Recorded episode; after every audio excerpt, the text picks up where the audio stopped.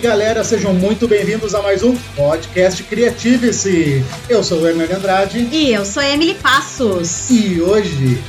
Senta que lá vem a história.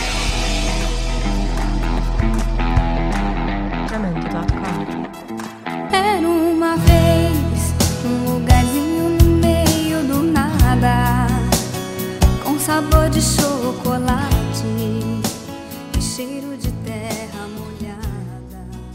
Chegando o Dia das Crianças, né? Nós vamos hoje acabar um pouquinho com a sua infância. Vamos resgatar aí memórias, vamos, vamos resgatar momentos da literatura, vamos desmistificar e entender um pouquinho melhor sobre a importância da literatura na infância e na vida. E para falar sobre isso, nós convidamos uma grande amiga que conhece bastante esse assunto, que já estudou, que atua com isso, mas eu vou deixar que ela se apresente para vocês. Oi, Nani. Oi, Emily.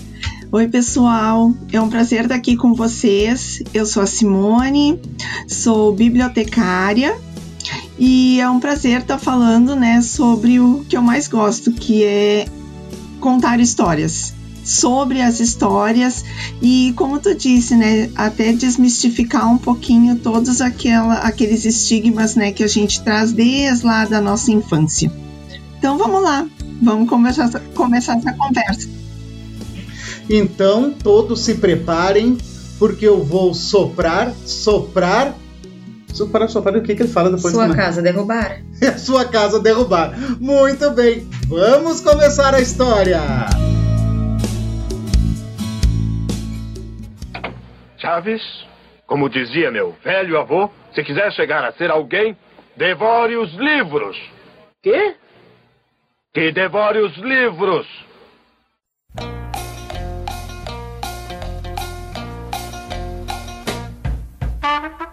Era uma vez, em um tempo muito distante, talvez nem tanto, porque a nossa convidada é bem jovem, uma menina decidiu estudar biblioteconomia.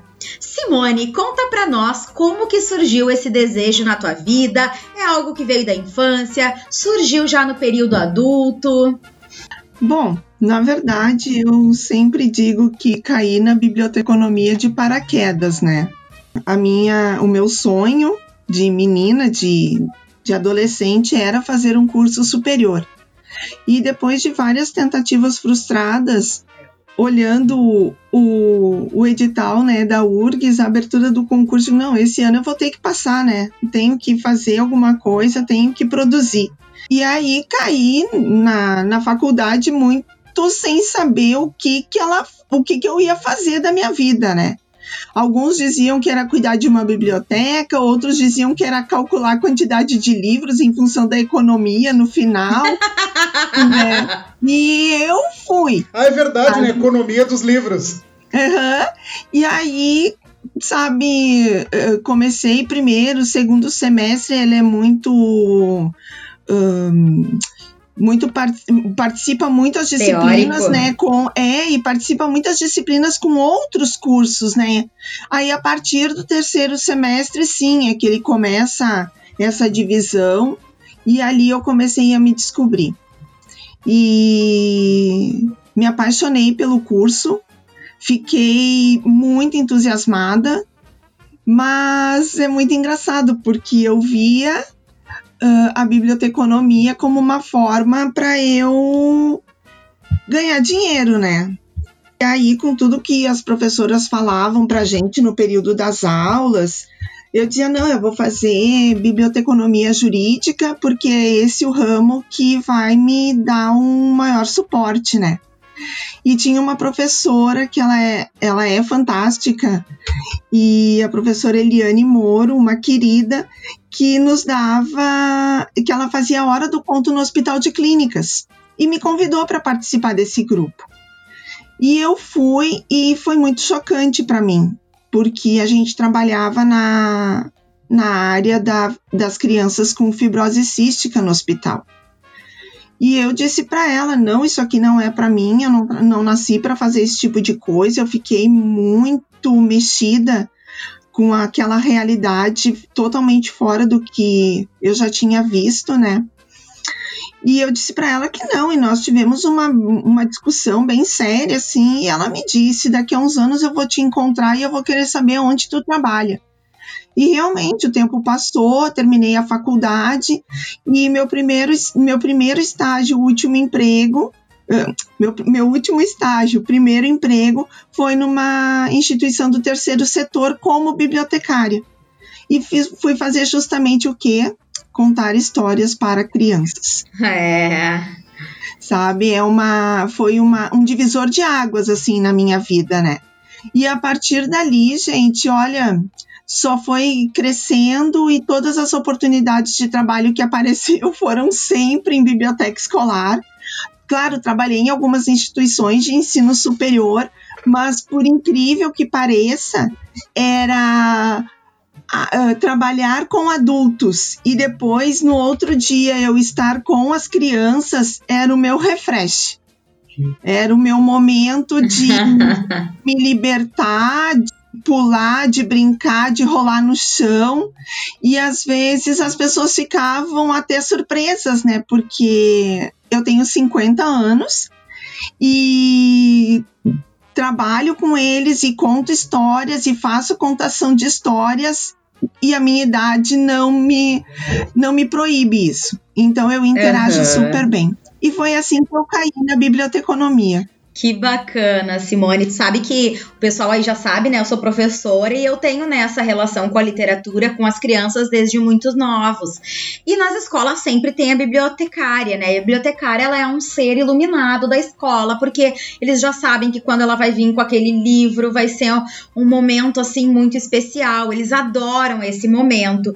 Mas tu me falando ali sobre, sobre o curso, dentro do curso então uh, da, de biblioteconomia existem vários ramos, porque tu falou ali jurídico, é isso?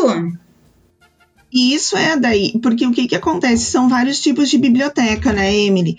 Então a gente tem a biblioteca escolar, tem a biblioteca uh, de nível superior, né, a biblioteca acadêmica, tem a biblioteca jurídica, tem a biblioteca na área da saúde, tem a biblioteca na área das ciências uh, exatas e por aí vai. Então são as bibliotecas especializadas que elas estão dentro de instituições uh, que são direcionadas a um assunto, né? Então, tu tem uma biblioteca especializada na área da economia. E aí, tudo que tu procurar lá vai ser dentro da economia. E, e, existem aí as bibliotecas comunitárias, que são muito importantes, têm um papel fundamental no nosso país, porque elas levam né, a possibilidade da leitura em regiões onde as pessoas não têm acesso à biblioteca da escola, né, onde os filhos estudam, às vezes são pessoas idosas que não têm ali um grupo, né, de que trabalhe com, com a terceira idade, às vezes uh, são pessoas que não têm a, a, possibilidade, né, não tiveram a possibilidade do estudo, então não têm acesso à leitura por não saberem ler, e essas bibliotecas comunitárias, elas fazem justamente esse trabalho. É emprestar o livro para a pessoa da terceira idade, é emprestar o livro para aquele pai, aquela mãe que não tem acesso à escola do filho, é contar histórias para crianças, jovens e adultos, né? Então, são vários tipos de biblioteca. Só que, infelizmente, nós já estamos aí há 10 anos com uma lei que exige a presença de um bibliotecário em cada biblioteca do país e essa lei ainda não foi implementada. Né? Então, claro, era para finalizar esse ano, mas aí, com a função da pandemia, eles têm um pouquinho mais da, da desculpa, né, de não, de não implementarem isso. A lei é número 12.244 de 2010 e se chama Lei da Universalização das Bibliotecas Escolares e determina que todas as instituições de ensino do país, sejam públicas ou privadas, deverão desenvolver esforços para constituírem bibliotecas com um acervo mínimo de um título para cada aluno e que cada biblioteca então tem um responsável.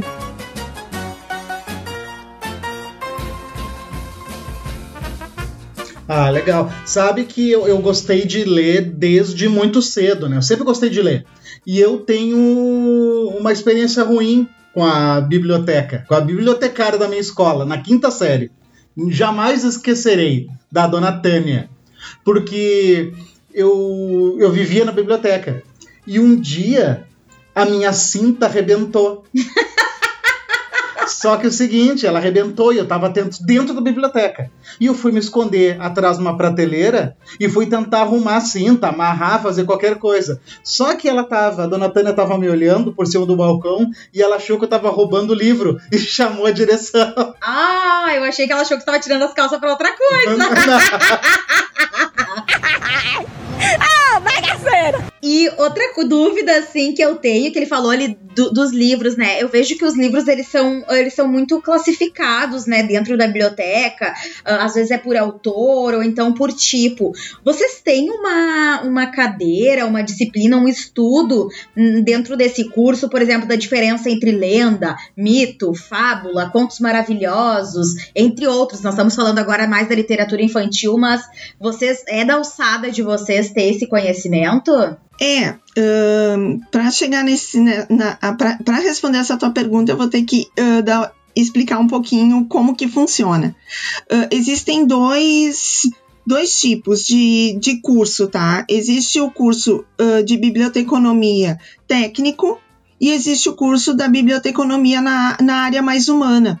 O curso mais técnico que é, na verdade, o que nós aqui no Brasil uh, herdamos, é, a, uh, é o que um, é ensinado nos Estados Unidos. Tá? Então, o, o, o, nosso curso ele tem muito a ver com o curso uh, americano, norte-americano que é uma parte realmente mais técnica, de processamento técnico, né, dessa parte da catalogação, classificação, como tu, tu estavas perguntando. E na uh, a parte mais humana é ensinado dentro da, da linha francesa. Então ela trabalha mais todas essas questões, né, da psicologia, da literatura, que na verdade aqui no, pelo menos na Universidade Federal do Rio Grande do Sul, ela é oferecida como cadeira eletiva, como cadeira complementar. Então ela não faz parte do currículo. Tanto que eu tinha uma professora que ela é muito bacana, assim, e que ela sempre dizia pra gente que a gente não esperasse todo o conhecimento vir da academia, que a gente fosse atrás uh, de, de plus né, que fariam uh, muito bem para nossa carreira profissional, porque ali a gente teria o básico do básico. E realmente, uh, eu tive sorte né, de ter saído da, da faculdade já para o mercado de trabalho, e, e realmente o que eu aprendi na minha vida profissional com as pessoas que foram colocadas no meu caminho e eu sou muito grata a todas elas, foi esse aprendizado. Hoje, se eu consigo trabalhar com conto de, com hora do conto, com, com literatura infantil, é muito mais em função dessas pessoas que eu tive contato do que propriamente o que eu aprendi dentro da faculdade. Lá eu tive uma disciplina de literatura infantil e contação de histórias.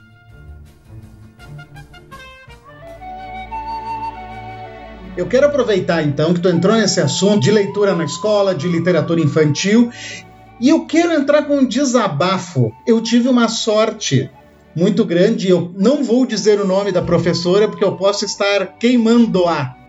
Minha professora de literatura do segundo ano do segundo grau. Eu tenho comigo que o brasileiro, e isso eu vou deixar bem claro que é a minha opinião, o brasileiro não gosta tanto assim de ler porque são impostos muitos livros chatos durante o período da escola. Essa professora, ela fazia o seguinte, ela deixava livre. Nós tínhamos lá que ler a Moreninha, o Curtiço, o lá o Dom, Dom Casmurro, Casmurro, isso, Cinco Minutos, todos esses filmes, e eu, esses livros, todos esses livros. E nós achávamos chatíssimos. Isso antes dela. Quando chegamos na turma dessa professora, ela, ela fez um combinado conosco. Na época que não tinha celular, né? Ninguém, ninguém podia gravar. Podia gravar, é. E ela fez assim, ó. Eu quero que. Eu vou dar toda a teoria que é o que a escola tá pedindo. Certo? Vou explicar tudo para vocês. Mas a leitura, eu quero que vocês escolham o livro que vocês quiserem e depois que terminar de ler, vocês apresentam um trabalho ou escrevam um resumo sobre esse livro. Isso me abriu, porque até esse momento eu não gostava de, de ler. Eu li ali um pouco, mas eu não gostava tanto, porque o meu contato era mais com os livros que me pediam. Aí foi que eu comecei a ler o principalmente Agatha Christie, porque eu sempre gostei de terror, eu amava Sherlock Holmes, se abriu um novo leque de livros. Porque daí poderia escolher qualquer um. Então, na minha opinião, eu acho que tu forçar uma criança, um adolescente a ler títulos que ele não gosta de. eu até fico imaginando agora quem está ouvindo pensando, tá, mas Hernani, isso faz parte da história, literatura nacional, blá blá blá é que o que acontece? Eu acabei lendo um ou dois livros desses depois que eu peguei o hábito pela leitura. Eu acho que é uma coisa que não exclui. Muito pelo contrário, ele, acaba tipo, criando uma aversão. Dito tudo isso, o que que tu acha disso? Bah, daí tu me deixa numa saia justa. Mas enfim, uh, olha só, Uh, o que que acontece? Eu, agora eu tô falando, né, da, da biblioteca e tal, eu tive um, a, a minha experiência no ensino fundamental, né, no antigo primeiro grau foi fantástica, porque eu tinha, era uma professora que ficava na biblioteca, mas eu adorava ir para lá e ela sempre deixou a gente ter livre acesso aos livros, né? E aí, quando eu entrei na biblioteconomia, uh, a gente conhece, né, Haganathan, que foi um estudioso, e ele tem, ele, desde o início a gente estuda cinco leis dele, né? E uma delas é que todo leitor tem o seu livro. E todo livro tem o seu leitor. E em cima disso, o que que eu penso, né?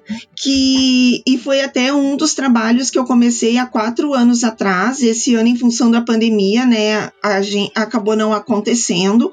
Na última escola uh, que eu estava trabalhando, a gente percebia que do quarto para o quinto ano havia uma diferença muito grande uh, de alunos irem à biblioteca ou não. E eu precisava desmistificar isso, sabe? Eu precisava quebrar e, uh, essa situação, porque até o quarto ano eles tinham um encontro na biblioteca toda semana. Do quinto ano em diante, eles tinham, mas já não, não, era, uma, não era aquela coisa de hora do conto, eram, sabe, eles pegavam um livro mais para ler, mas aí já começava a dispersar e tudo. E aí, conversando com a professora, o que, que a gente resolveu? Vamos fazê-los ler sem eles sentirem que estão lendo.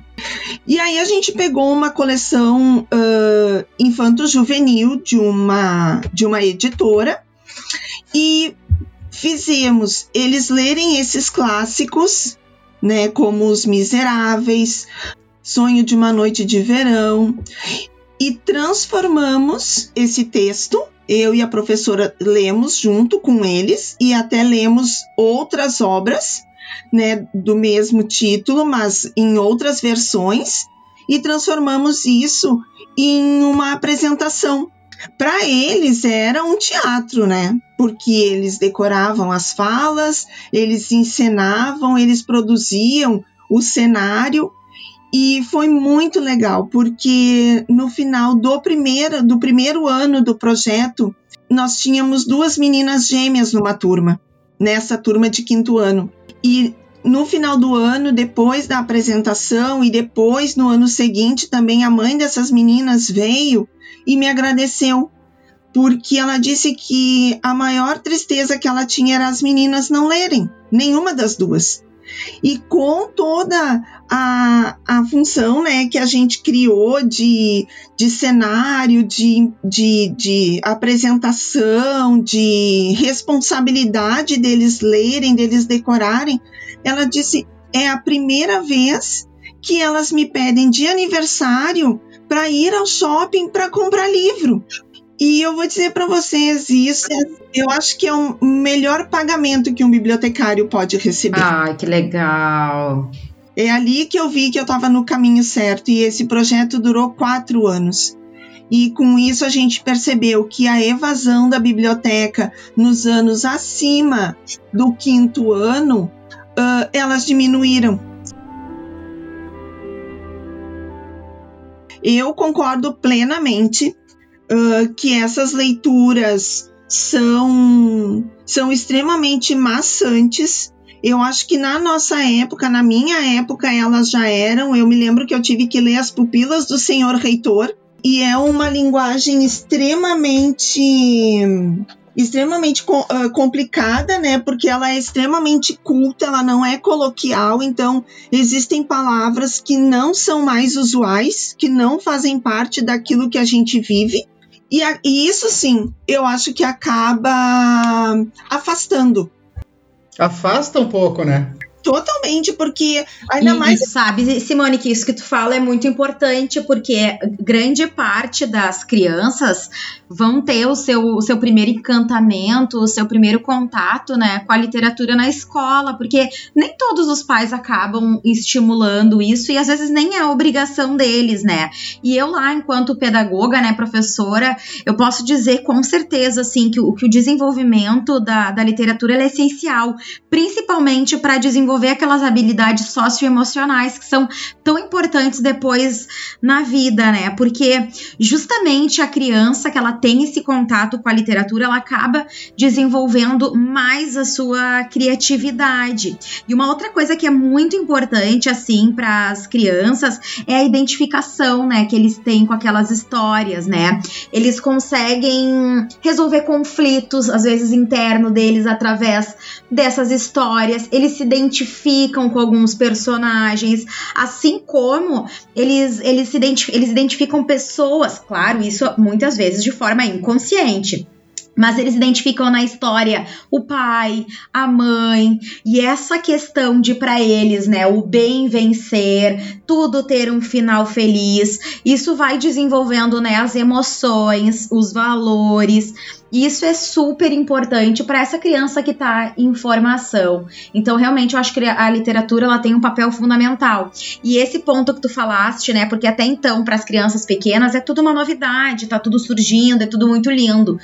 Quando chega, né, lá com lá seus 10, 11 anos, que daí então o estudante, né, o aluno se vê obrigado a fazer uma leitura de um português uh, mais, mais Formal? Formal, exatamente, né? Do, de histórias que já não tem mais aquele encantamento, muitos deixam. Então é muito comum a gente ver crianças até mais ou menos os 10 anos muito encantados e depois eles só resgatam isso na vida adulta, que é quando eles podem escolher os livros que querem ler. Então é muito bacana como essa professora que o Hernani falou, ou esse trabalho que a bibliotecária que vocês fizeram lá nessa escola. É muito bacana esse resgate, porque quanto mais a gente incentivar, mais essas crianças vão ler, mais essas, essas, essas habilidades socioemocionais vão ser desenvolvidas. É que o ser humano, né, ele independente da idade, ele ama a história.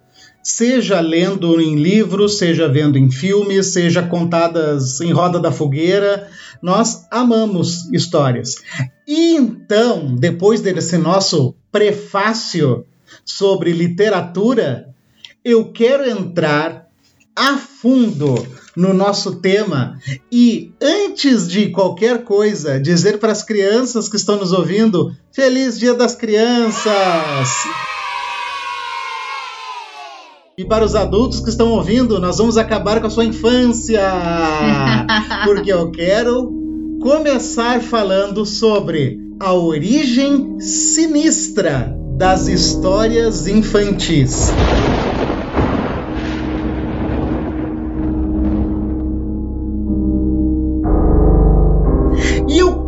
Começar com uma pergunta. Vocês sabem qual é a real história da Chapeuzinho Vermelho?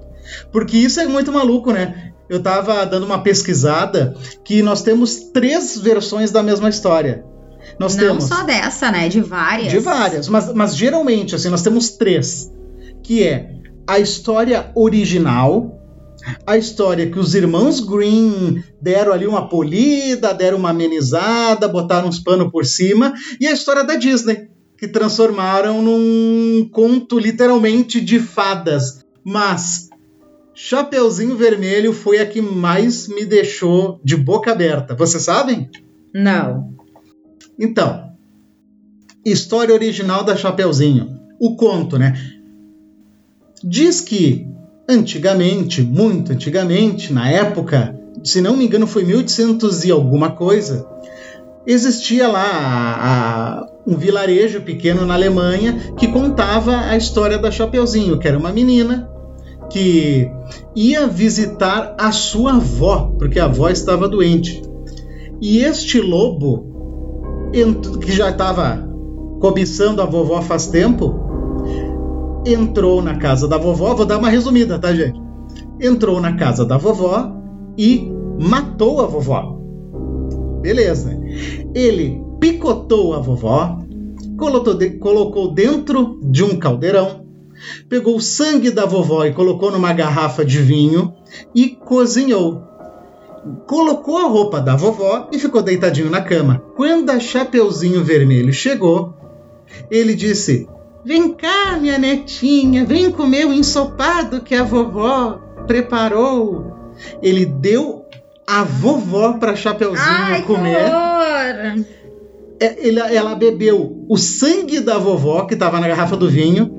E daí, depois desse banquete, o lobo olhou para Chapeuzinho e disse: Minha netinha, eu, a vovó está com muito frio. Deite pelada aqui do meu Ah, lado. não, mentira. A Chapeuzinho deitou pelada do lado do lobo e o lobo literalmente comeu a Chapeuzinho de sobremesa. Parabéns! A Disney fez. Olha, o que, a o que os irmãos Green conseguiram fazer e o que a Disney fez é incrível, cara, porque eu jamais pensaria em um final feliz para essa história. Silêncio, porque é chocante. Na época que, eh, que eu fiz o meu TCC, eu falei justamente né, sobre a importância de contar histórias para crianças. E um desses pontos foi justamente as, os contos infantis, né?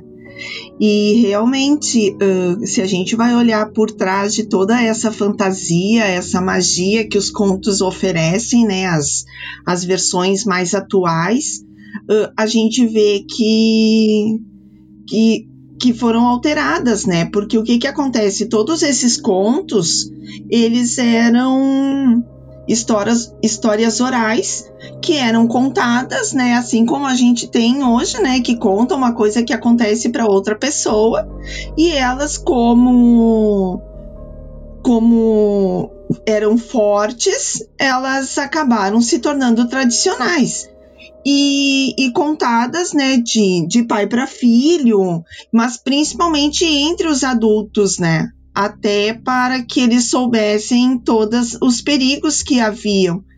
Só que daí, quando começa, né, nessa questão de contar para crianças, ela precisou ser um pouco alterada, porque não havia como, né, fazer uma contação de histórias dessa forma para pequenos. E só que daí eu acredito que eles acabaram fantasiando demais, né? E, e ali no início, em 1930, 1940, por ali, todas essas histórias, quando Disney começou a adaptar para esse público infantil, uh, elas foram muito romanceadas, né? Mas também uh, eu acho que acabaram criando uma subjugação para as mulheres, uh, diminuição da capacidade feminina, que isso me, me deixou profunda, profundamente incomodada Ah, na com época certeza. né? Porque Eu me lembro quando pequena aquela coisa, né, de ah, conhecer o príncipe e, e casaram e foram felizes para sempre. Caramba, eu cresci aguardando o meu príncipe. Sabe, ele nunca apareceu. É, não, a Disney, ela deu final feliz pra tudo. Exatamente. E aí tu fica, sabe, naquela. Quantas mulheres ah, ainda hoje, sabe, ficam naquela coisa de encontrar o homem ideal, o homem que vai tirá-la ah, do sofrimento, que vai ah, assumir, que vai. sabe, e, e elas não se deram conta que elas não precisam de um príncipe. É. E eu acho que isso é uma coisa muito, é, sabe, é uma coisa muito ruim ah, que a gente ainda traz para as crianças. Porque tu coloca essa questão toda, né, de ah, do príncipe encantado, tu coloca que tu pode conhecer um sapo. O sapo é um cara feio. É, o sapo é aquele cara feio que ninguém quer. Então, provavelmente quem transcreveu essa história, Simone, era um cara feio pra caramba. É um cara que queria arrumar uma bonitinha pra ele. Mas e quem é que diz que se a, se a bonitinha chega lá e dá um beijo nele, ele vai se transformar num cara bonito? Mas se ele ganhar um beijo, ele já tá no lucro. Ah, mas ele sim, mas e ela? Aí ela vai ficar investindo, investindo Não, em pois é, coitada. sapo, E o príncipe nunca vai aparecer. Então, por isso, assim, ó, eu preferi casar com o meu sapo. E pra mim, ele é meu príncipe encantado. Isso aí, muito bem. É, exatamente, é tu conseguir achar o teu príncipe encantado no sapo que a vida te oferece. Aí é que tá, é a capacidade de tu fazer a transformação.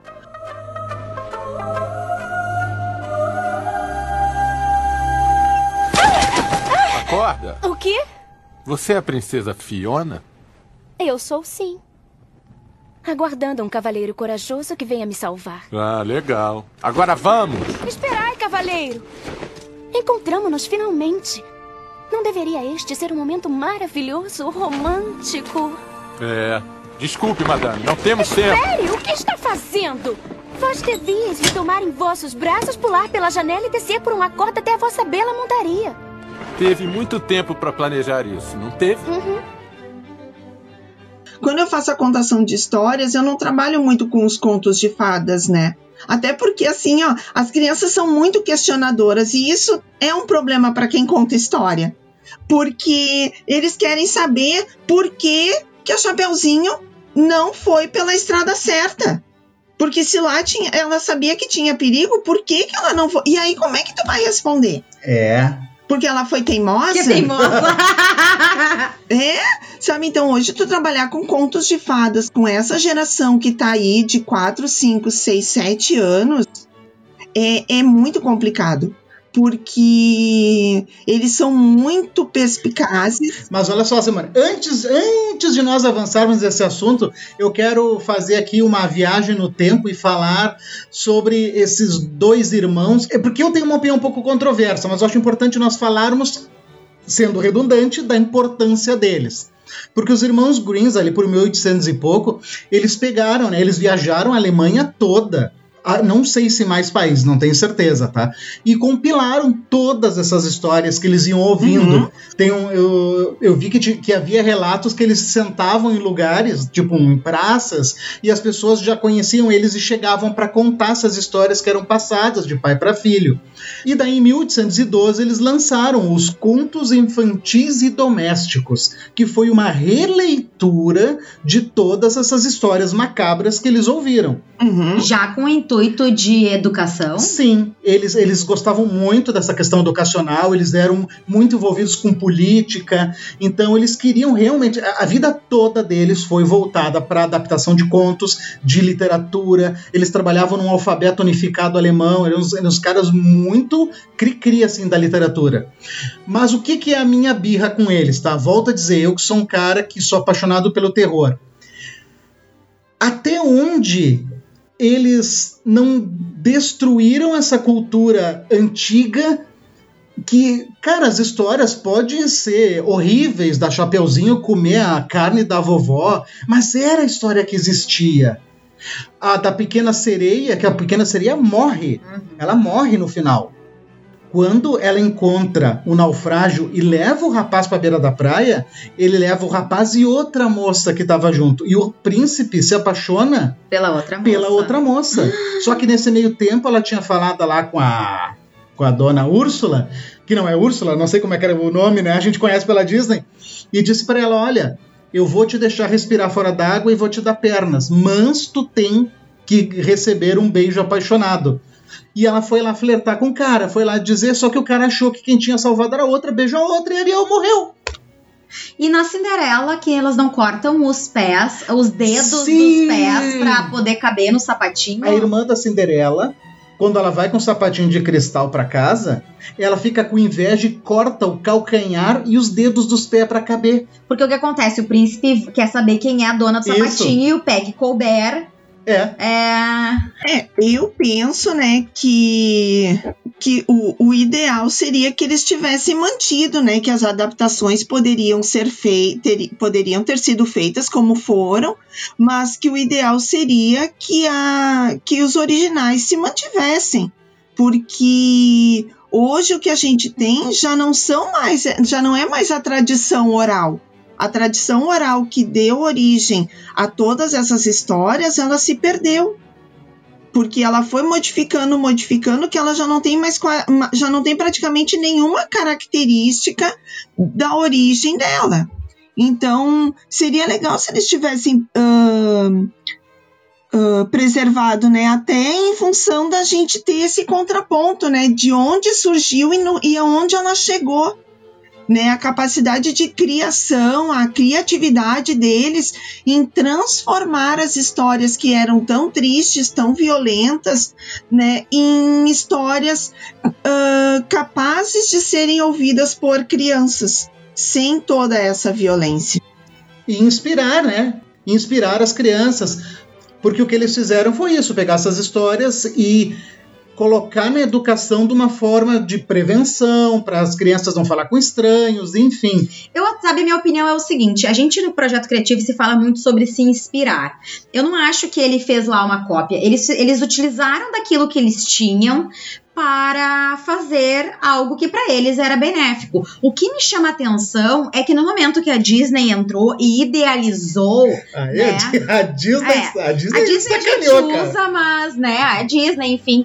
Eles, eles botaram essas histórias dentro de uma caixa que Deus me livre do resgatar. Não se pode falar que elas vieram desses locais, porque hoje eu penso com o cinema, com as séries, com a produção que nós temos, por que não resgatar essas histórias, as originais? Parece que é algo proibido, parece que é algo que não pode ser tocado. Por quê? Isso eu penso que poderia. Quer ver? Agora tu falou em Disney, me lembrou automaticamente de um filme que é lançamento. Mulan. Aquele filme incrível de empoderamento, onde a, a mulher corta o cabelo e vira soldado e ajuda o reino dela. É incrível a história que a Disney contou. Só que a história, na história original, quando os, os generais descobrem que a Mulan é homem, eles Que é mulher? que é mulher, perdão, eles destroem a vila dela, põem fogo, queimam vivos os pais dela e a Mulan termina a história sendo prostituta porque ela não consegue entrar em nenhum tipo de círculo social. Meu Deus. Essa é a história original da Mulan. Então, mas é isso que eu fico pensando. Por que, que não se pode? Parece que, que a Disney ela criou um, um manto, um- uma redoma de que não se pode. Porque teoricamente se pode. É um troço tão antigo que não se tem mais. Uh, Direitos autorais, sim. autorais. Por que, que não se explora? Eu não sei a resposta para essa pergunta, mas eu trago essa reflexão. Porque eles ainda já fizeram releituras de João e Maria, mas nenhum momento é puxando para esse lado mais sombrio. Mas eu tenho essa resposta pra ti. Hum. Por- tu, tu já respondeu a, a tua própria pergunta. A Disney não quer que isso apareça porque eles ganham dinheiro com uma história que eles não pagam os direitos porque é domínio público e porque ela tem que ser infantil porque o público deles é criança.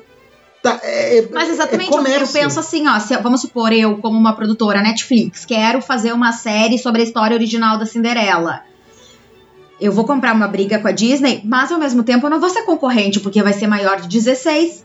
Então eu não tô concorrendo contra a Disney. Ah, é uma pergunta boa. Tem aquele filme, né, do Chris Hemsworth, que ele faz o caçador, né? Uma versão nova do Caçador. Eu não vi esse filme. Mas as releituras que tem nem se comparam às histórias originais das pesquisas que, que a gente faz, que a gente vê nada é tão sombrio, nada é tão macabro. Então deixa eu só deixar um recado aqui, ó. HBO, você está me ouvindo, eu sei que vocês são pica.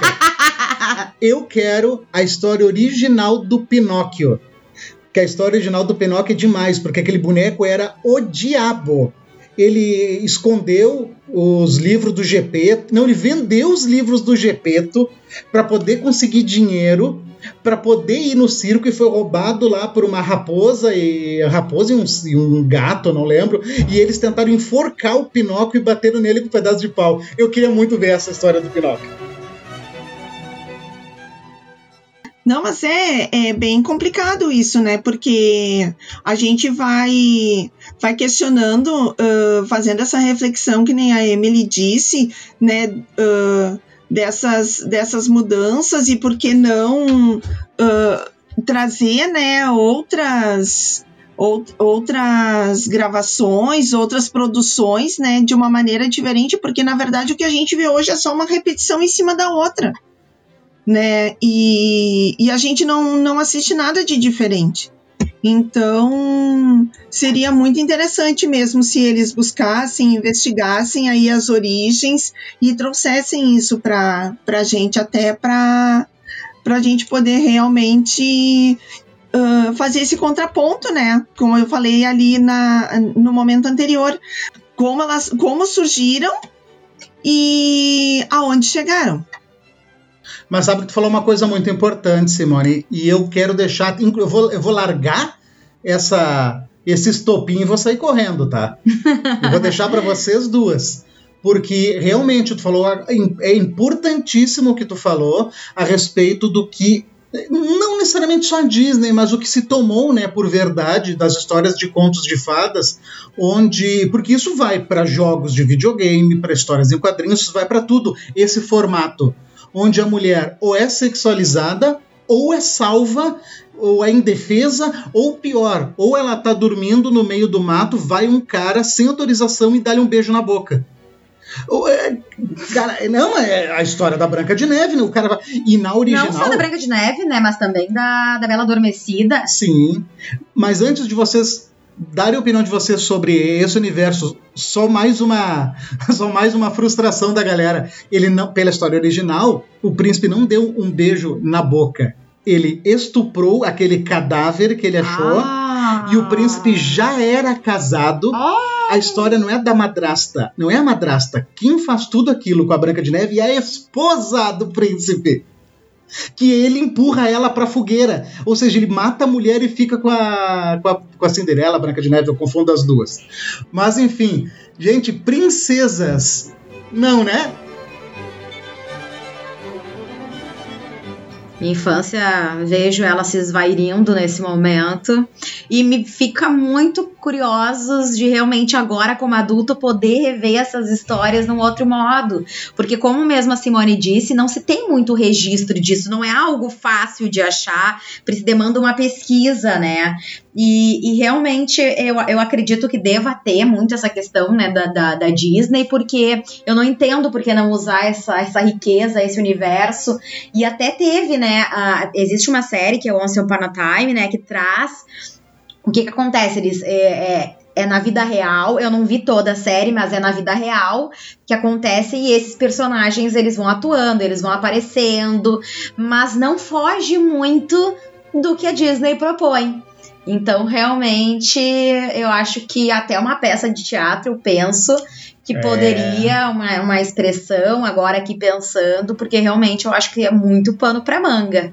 É, não, são várias discussões, né? Tanto que contos de fadas uh, já foram pesquisados por vários psicanalistas, né? Por, pela psicologia como um todo, uh, justamente por causa disso, né? Dessa mensagem que ela traz né? E do, do quanto ela influencia uh, na, nas crianças, né? Uh, o fato de elas ouvirem, passarem a infância ouvindo. Mas, como eu falei para vocês, hoje existe tanta, tantas opções, né, que eu acho que os contos de fadas, na verdade, elas uh, eles acabaram perdendo um pouco de todo esse fascínio, né? Uh, infelizmente, eu acho que para nós, para essa, para a geração de pais hoje, ela é, ela tem, ela tem uma significância muito maior do que para as crianças em si. Porque hoje as crianças veem os contos de fadas nas telas, né? Elas não, não param para ler um livro de contos de fadas. É muito, muito difícil isso acontecer. E, e, e aí eu tava uh, vendo, né, além da Bela Adormecida, a questão da Rapunzel também, né, do, do que aconteceu com ela. E, e nossa, a gente tem toda aquela aquela fantasia, né, do, do príncipe subir pelos cabelos e os dois ficarem bens e tudo. E a, a gente depois vê que não é isso, né, que as roupas da Rapunzel elas começam a ficar apertadas porque também o príncipe foi lá, visitou e engravidou. Né, mas e quem é que vai dizer isso para as crianças, uhum. né? Porque criança de 6, 7 anos que a princesa foi apertada sabe? Aí tu quer perder teu emprego e, não, e, e, e acabar com teu nome no mercado de trabalho, né? Exatamente. E tu sabe, Simone, que tu, tu tava falando ali sobre a questão do feminino nisso tudo, né? Da, da mulher estar sempre esperando o príncipe. Eu acredito que essas histórias, elas têm, assim, sua relevância, elas têm a sua importância social, eu acho que é importante. Mas, assim, a gente já vem há um tempo pensando sobre isso, não é um assunto novo, não é esse podcast que tá trazendo essa problematização. Não, estamos revolucionando, inventando a roda. Exatamente. E hoje em dia tem um movimento muito grande, né? O feminismo ele voltou em alta e eu acho que é algo magnífico para a gente poder pensar, para a gente poder entender. Mas eu acho que agora a literatura ela vai ter esse papel de começar a desmistificar que histórias novas que estão vindo, que estão quebrando isso, que estão fazendo com que as mulheres uh, se empoderem, né? Uh, surgiu agora o, um novo filme que a gente estava esperando bastante, né? Que é, que é da, da irmã do Sherlock Holmes e nós fomos assim esperando esperando que o filme queria ser super bacana, queria uh, colocar a mulher naquele papel de que ela era tão boa quanto ele. Ele, ele vai, é, né? Ele vai. Ele tenta, mas tem ainda a síndrome, que nem eu brinco, que é a síndrome de Daphne do Scooby-Doo. Ah, sim. Que a Daphne tá lá pra ser salva. É a única. A Velma é inteligente, o. Como é que é o nome do loiro? Salsicha? Não, Salsicha é maconheiro. Esqueci. Enfim, a Daphne é salva, o Salsicha é maconheiro, o loiro é o porradeiro, a Velma é inteligente e a Daphne é capturada. É isso que é, ela é. Não, e, e Isso é uma coisa, não, só pra esquecer, só, e, dentro, e, e ainda se for parar pra pensar, a menina que é inteligente, que é a Velma, é gorda e usa óculos. Ou seja, a bonita tá, que tem que ser salva. Mas ainda, esse desenho ainda é antigo. A minha, a minha, a minha, meu questionamento hoje é: eu vejo ali a Fiona sendo uma princesa desconstruída, né? Uma, uma princesa ali que dorme na hora lá de. a Fiona do Shrek, né? Do Shrek, isso. Já é uma, uma princesa. Aí isso é um passo pouco, bom desconstruída, mas eu acho muito pequeno o movimento, porque o Shrek já tem mais de 10 anos, eh, pelas é. minhas contas.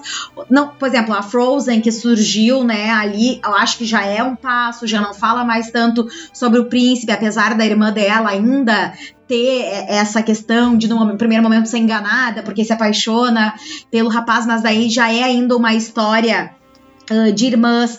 Também acho bem bacana a história da Valente, né? Que é a. Ah, é verdade. Que traz um pouco dessa questão, mas sempre assim, a relação mãe e filha ou irmãs. Mas ainda eu sinto falta de ter uma história da mulher poderosa mesmo, da mulher que luta por ela, da princesa que faz acontecer. Eu acho que, que nós temos essa carência ainda, tanto na literatura quanto no cinema infantil. E eu quero aproveitar então, vou entregar minha idade e quero deixar uma dica pra galera. Desde os anos 90, essa mulher que tu descreveu, forte, poderosa, in, inteligente, independente, ela existia no cinema. E o nome dela é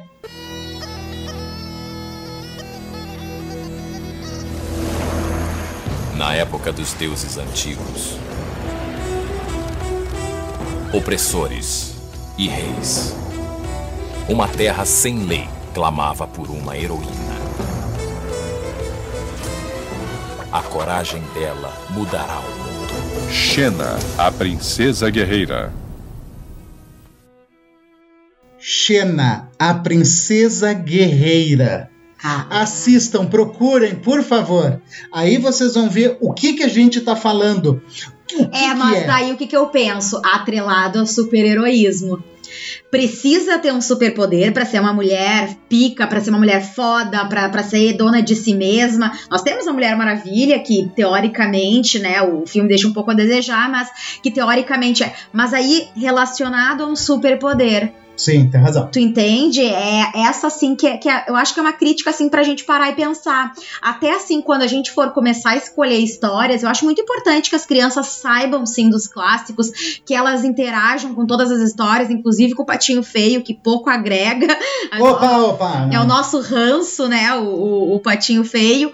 Que é importante, sim, as crianças conhecerem os clássicos, mas eu acho que eles que a gente, enquanto professor, enquanto bibliotecário, enquanto educadores, nós temos que trazer histórias em que realmente as crianças, tanto os meninos quanto as meninas, elas possam se identificar e que não seja só essa história única da mulher passiva que está lá esperando uma, uma um grande acontecimento ou que vai ter um final feliz. Sabem que uma- um ano eu, estu- eu tava trabalhando numa escola e o, a escola adotou o livro Uma História Mais Triste do Mundo, do Mário Corso. E eu li a história, né, previamente, e eu fiquei muito chateada. Porque a história desgraça do início ao fim. E aí eu me lembro que no dia que, que nós tivemos a, a coletiva com ele, que os estudantes foram perguntar, eu me lembro que de cantinho eu falei pra ele, pra que essa história? O que que isso vai agregar? E aí ele falou assim, porque eu acho que as crianças, elas têm que ter uma prévia do que pode acontecer de verdade. Porque na literatura eles não têm nenhum indício da vida real. Se a criança ou adolescente se criar apenas Claro que é evidente que não, tem o mundo e tudo, mas ele disse eu queria trazer algo que realmente impactasse e que fizesse pensar. E, e aí mudou o meu conceito assim dessa história. E aí eu quero entrar para o nosso próximo bloco com uma pergunta. As histórias que nós nos criamos ouvindo, contos, mitos, lendas, todas essas histórias, elas precisam ter final feliz?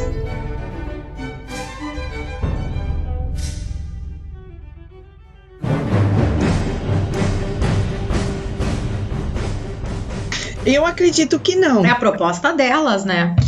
É, é a proposta, mas é que se a gente for para dentro da realidade, se ela for trazer o que é realidade, se ela for retratar o que realmente acontece, não necessariamente que se tenha um final feliz. Mas ao mesmo Porque nós aprendemos muito com as histórias, né, Simone? Sim, com certeza. Nós aprendemos demais. Isso é uma história mostrar um final que não é para ser o, o final coerente. Nós vamos estar sendo, não digo enganados, mas não vai, vão colocar uma capa de felicidade em cima de um, de um É, problema. a gente vai estar sendo ludibriado, né? Eu tava pesquisando algumas coisas durante essa semana, tudo, né? E achei muito legal que o, um autor ele traz, né, que os contos de fadas eles têm como fundamento uma ação de origem mágica. E por isso que se usa esses seres de fada, de duende, de animal encantado.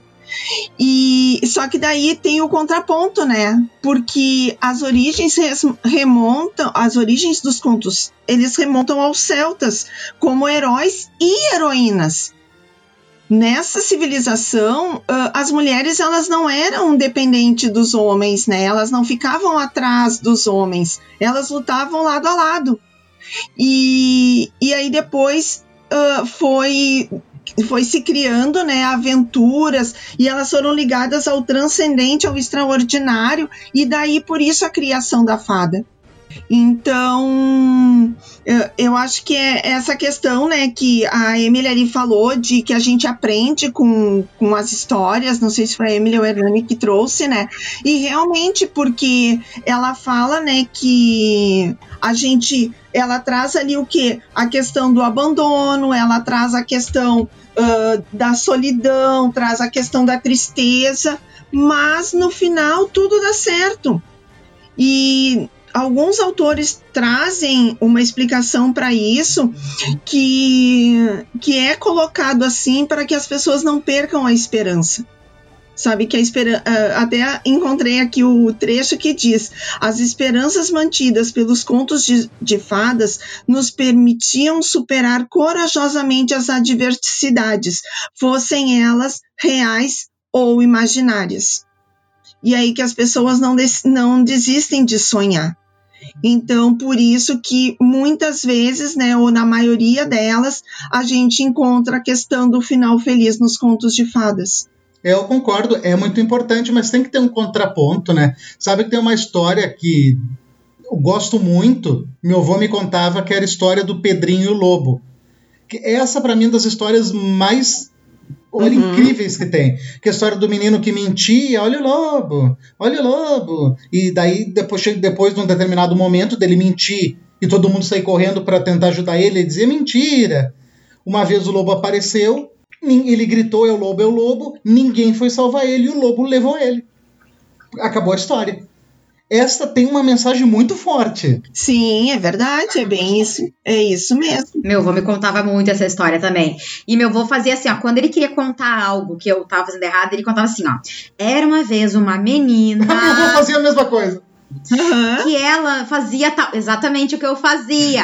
Então eu acho que foi se foi se se pegou essa, esse espírito que eu acho que vem lá dos irmãos Grimm, de que é um excelente instrumento, né? Porque, como tu disse, as pessoas se envolvem por história. Nós amamos história, amamos ouvir história. Exatamente. Por que, que a gente é, é, é, assim? A gente geralmente vê um vizinho brigando, a gente para pra olhar, porque de certa forma é uma história, é algo que nos quebra a expectativa, que nos chama.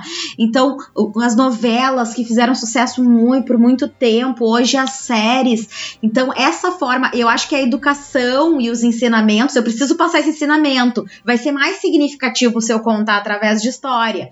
E aí então foi se criando essa cultura de que realmente as histórias têm que ter uma moral, de que as histórias têm que ter um final feliz. Porque se a gente for pensar nos povos mais primitivos, como por exemplo os indígenas, eles contavam as histórias, né, nos formatos de mitos e de lendas, simplesmente para explicar acontecimentos que eles ainda não tinham a ciência para explicar. Então é muito comum a gente ver como surgiu a erva mate, como a gente surgiu o milho, como surgiram os animais, como surgiram as estrelas, né? A pessoa de mais conhecimento, que era aquele pajé, aquele aquele aquele aquela pessoa mais velha da tribo, que já tinha vivido mais, ela fazia um pouco de dedução, um pouco do que ela tinha ouvido, e assim iam se surgindo aquelas lendas, que também tinham esse cunho de ensinar, mas principalmente de explicar a origem das coisas.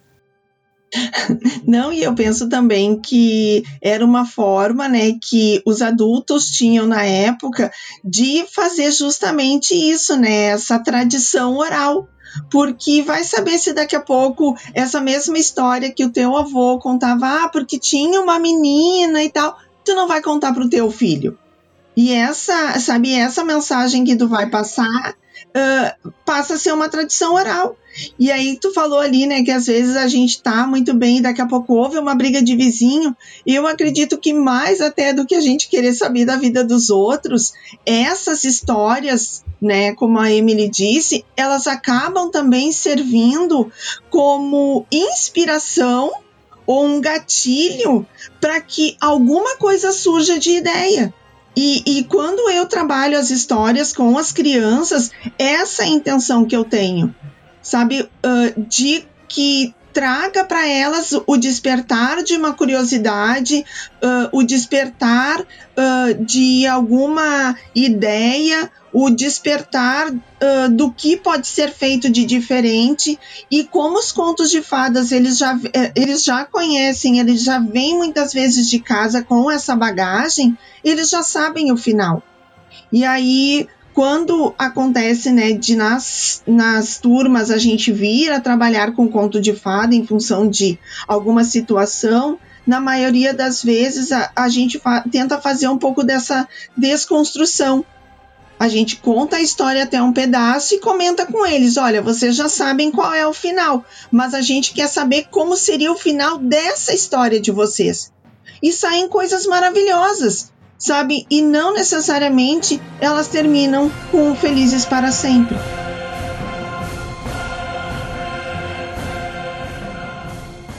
Agora eu quero entrar para o nosso último bloco, que é o seguinte: Nós já entendemos até agora o que torna, né, uma história um conto de fadas, que é aquela moral da história, que ela tem seus seu passado obscuro, ela tem que transmitir alguma coisa e na maioria das vezes ter o seu final feliz. Mas agora eu quero fazer uma pergunta aqui e me incluo na própria resposta, que é o seguinte: quais são os contos de fadas que vão ficar para daqui a 10, 20, 30 anos. Principalmente para vocês duas que trabalham diretamente com crianças. Eu já trabalho mais com adultos, mas eu tenho muito o contato com a galera nerd, com a galera que está antenada em quadrinhos, em filmes. E eu quero saber o que, que vocês acham, porque eu acho que hoje Chapeuzinho Vermelho, acho, tá? Chapeuzinho Vermelho, Cinderela, Branca de Neve não tem mais tanto apelo quanto a Frozen, quanto o Ali, o Lilo Stitch, a Moana. Então, o, será que esses são os novos contos de fada? Ou esses que nós falamos até agora são tão fortes que eles vão se manter eternamente? Eu acredito que os Três Porquinhos, uh, a Branca de Neve, Caixinhos Dourados e João e Maria, eles vão ser eternos. Principalmente porque eles estão ligados à literatura. Hoje em dia é muito. A criança ela, ela assiste, ela vai consumir muito. Mas uh, a Cinderela, esses outros que tu falou, a Frozen, elas vão. Elas vieram a ter livros mas elas são, são animações, são desenhos, né? Então, apesar de existir o desenho dos três porquinhos eh, da, da Chapeuzinho Vermelho, as famílias que são a, a, primeira referência, o primeiro contato que a criança tem com a história, eles vão lembrar desses, porque eram os contos da sua infância. Então, automaticamente eu vou oferecer para o meu filho aquilo que me ofereceram. Então, a porta de entrada do conto de fada ainda continua sendo a literatura. Eu acredito que sim. É, eu, eu concordo com a Emily, sabe? E, e eu acho que esses aí, essas historinhas uh, que estão chegando, esses novos personagens, uh, alguns eles serão extremamente passageiros, né? Até porque acredito que muitos deles ainda tenham essa, esse apelo, né? Seja uh, sexual ou um apelo mais agressivo, né? E acaba passando mas é que, infelizmente, uh, o que acontece é que hoje uh, os pais têm tempo de contar histórias para os filhos. Hoje é mais fácil tu pegar e colocar um celular na mão de uma criança do que te sentar para ler um livro de histórias.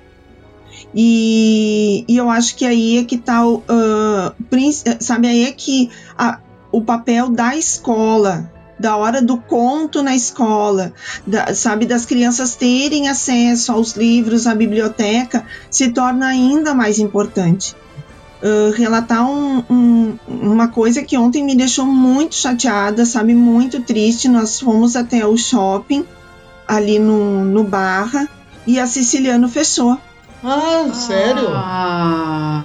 A única biblioteca dentro de um shopping fechou, não tem mais nada. Agora tem só uma papelaria, uma livraria, uma revistaria que vende livros, mas não tem aquele ambiente mágico de uma biblioteca. E aí tu percebe assim, ó, que hoje o acesso aos livros de maneira e-book, né, de maneira virtual, ela tá tão fácil que não precisa mais não, não precisa mais existir biblioteca. E isso foi uma coisa que me deixou muito chateada. Eu fiquei parada na frente da loja, olhando assim, desacreditada que aquilo ali estivesse acontecendo, sabe? Que eu estivesse vivenciando uma situação daquelas ali. Agora, foi no mês de junho, a última é, vez. Muitas livrarias físicas estão fechando. É. No mês de junho, nós havíamos estado lá a última vez e nós ainda, né, quando teve a reabertura, e nós ainda entramos, não sei o que, que nós estávamos procurando, que nós entramos, e nossa, sabe, não tinha ninguém dentro da livraria. Tudo bem, sabemos que é um momento atípico, essa situação toda, mas não havia ninguém. Então eu acredito que essas histórias elas vão uh, continuar, mas Uh, eu acho que agora eu vou fazer aqui um momento fantasia, né? Uh, eu penso que essas histórias, esses contos, eles vão continuar e a gente vai voltar no tempo. A gente vai voltar na questão de da oralidade.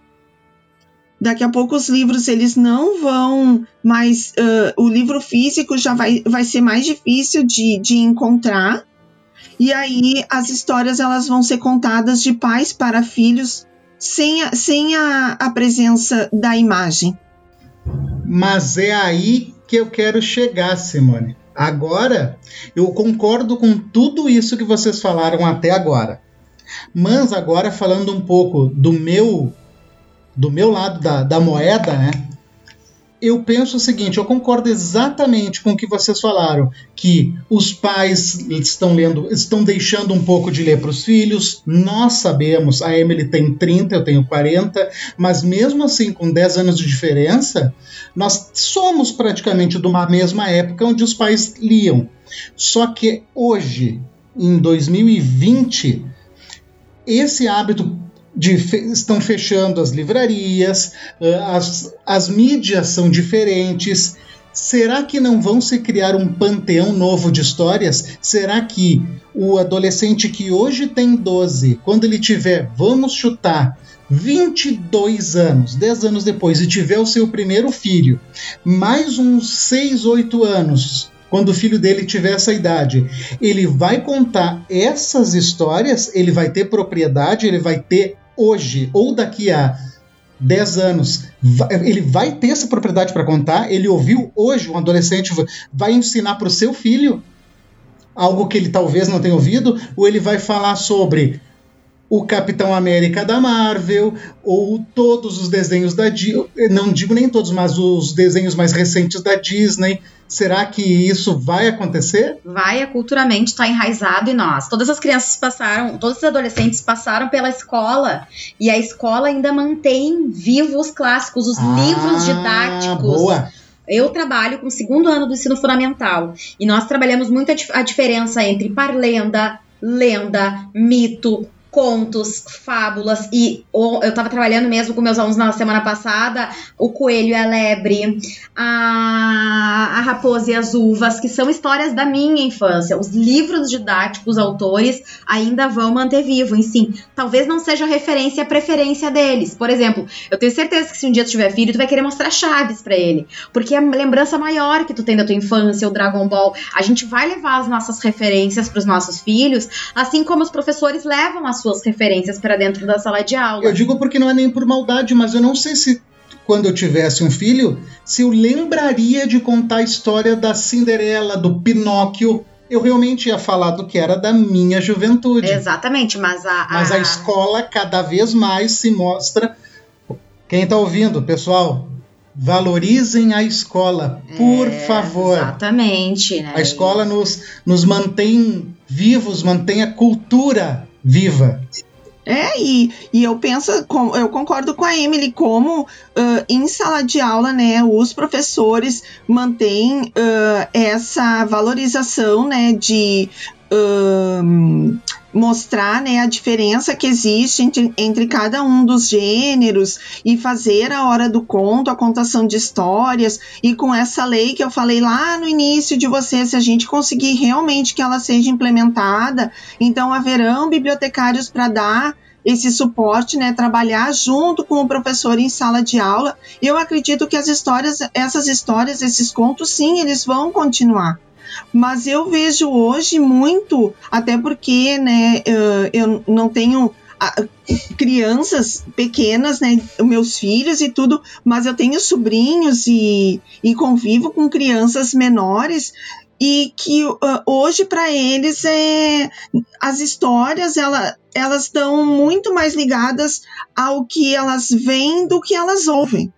E aí, quando a gente falou lá na questão, né, de ah, o que a gente via na nossa infância, gente, uh, vocês falando, né, de Chaves e tudo, eu tava me lembrando aqui que a minha irmã, ela adorava chegar da escola e assistir o Elo Perdido. Nossa, eu também! Que tinha aqueles personagens, os Slistar. Me lembro do Chaka. A minha irmã adorava aquilo, era uma briga, porque eu odiava assistir aqueles bonecos e a minha irmã não deixava mudar o canal da televisão, porque ela tinha que ver aquela coisa sabe? E quando os meus filhos nasceram, eu falava isso para eles. Por quê? Porque os desenhos que a gente via, daí puxando um pouquinho pro lado da TV, né? Porque não tinha acesso ao livro, os desenhos que a gente via era o quê? Era Tom e Jerry, Gato Félix, Mr. Magoo. Tu quer mais discriminação do que aquele velhinho dirigindo de óculos fundo de garrafa que batia em todo mundo, não enxergava nada. Sabe, a discriminação com o idoso. Então, tu, tu com 7, 8, 10 anos, tu olhava uma pessoa com 40 anos, ela tava velha, não podia fazer mais nada, tinha que ficar socada em casa para não cair, para não se rolar, para não se machucar. Sabe? E hoje tu vê que. É, 40, 50 já era idoso, né? Sim! Então, e aí hoje eu me olho, sabe? E eu digo, gente, como é que pode? Sabe? E, e, e, claro, são muitos anos, mas se tu olhar, não são tantos anos assim para toda essa uh, modificação que teve nas histórias. Eu acho, sabe, que vai, vai continuar assim. Eu acredito que, que vai continuar uh, os contos, né, mesmo com os finais felizes. Uh, mas penso também que muitas outras surgirão para dar o contraponto a essas histórias de contos de fadas. Muito legal. Infelizmente, o nosso tempo do podcast está acabando. Ah, não! É. Ai, tava tão bom! É, mas como é de praxe aqui do, do nosso podcast, a gente sempre convida, né, uh, o entrevistado que compartilhou conosco o seu conhecimento, que deixe uma mensagem final. Afinal de contas, né, o, o podcast ele é algo que é eternizado. Nós estamos gravando agora em outubro de 2020, mas a gente não sabe quando essas pessoas vão estar ouvindo. Então, Simone, nós gostaríamos de te convidar para deixar uma mensagem, aquilo que teu coração quiser falar para essas pessoas que estão aqui conosco nos ouvindo.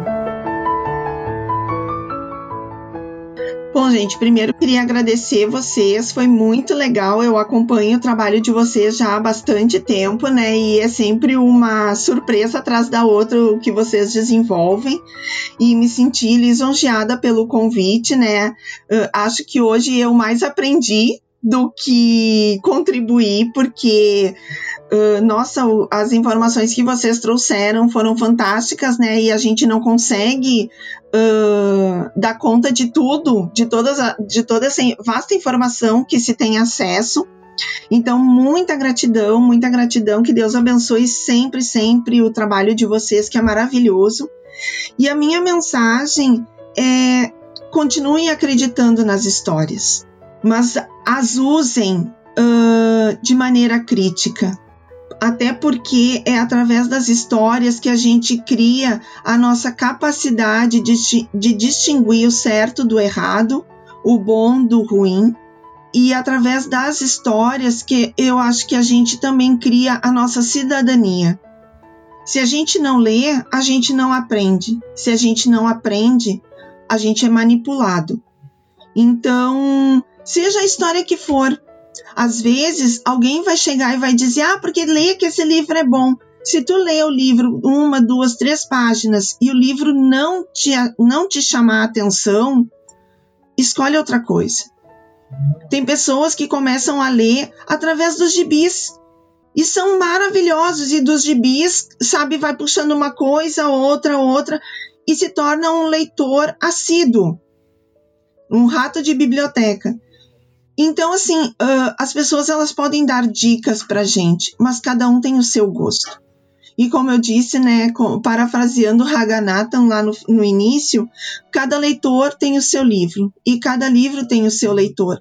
Eu acredito muito mais que os livros nos escolhem do que nós os escolhemos. Então, acreditem nisso.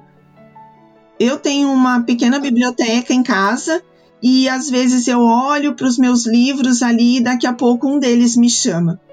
E eu aceito esse convite dele, pego ele nos, nas mãos e abraço e digo para ele: seja muito bem-vindo ao meu mundo, né? Porque é ele que está entrando na minha vida e não eu na dele. Então é isso. Acreditem nas histórias, leiam para os seus filhos, dediquem tempo e ajudem sabe, a entender esse mundo tão louco que a gente está vivendo no momento e sempre. Obrigada, foi um prazer enorme estar aqui com vocês.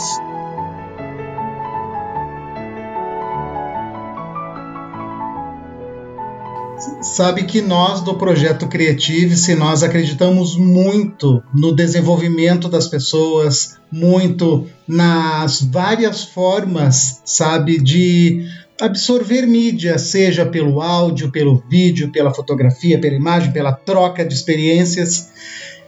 E eu gostaria de fazer uma pergunta aqui, deixar um exercício para todo mundo que está ouvindo e vou estender para vocês. Pense agora qual foi o primeiro livro, mas não o primeiro livro que leu, aquele primeiro livro que quando tu pegou e começou a ler, já sentiu aquele arrepio na nuca e pensou que o universo todo se abriu. Qual foi esse livro que cada um tem guardado, talvez esquecido porque nunca mais leu? Pega ele de novo, dá uma relida, relembra, relembra como foi o sentimento, vê se continua sendo o mesmo. E eu quero perguntar a vocês, qual foi esse livro na vida de cada um? Ai, esse livro, aí é que tá. Ai, esse livro não existe mais. Eu já procurei e não existe mais. Era naquela época que tinha hum, os livrinhos que vinham com os compactos para a gente ouvir a história, acompanhar a história, né? E eu e a minha irmã, eu e a Aline, a gente tinha se, mi, se minha cama voasse. Então é uma cama que ela voa sabe? Ela vai a vários lugares.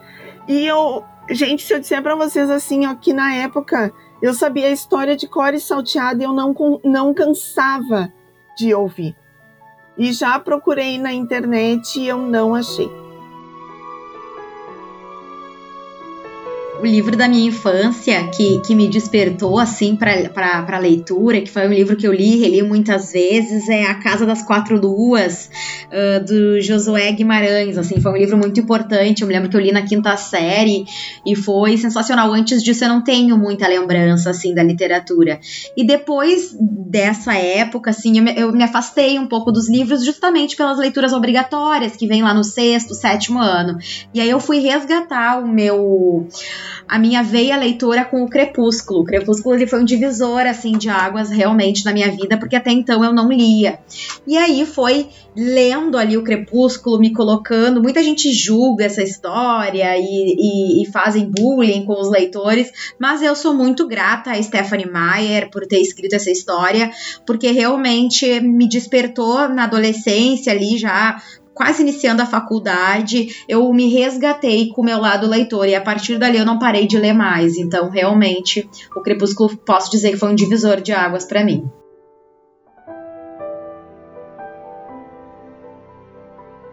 Gente, eu vou vou tentar, tá? Vou tentar falar sem me emocionar, porque eu me emociono toda vez que eu falo desse livro.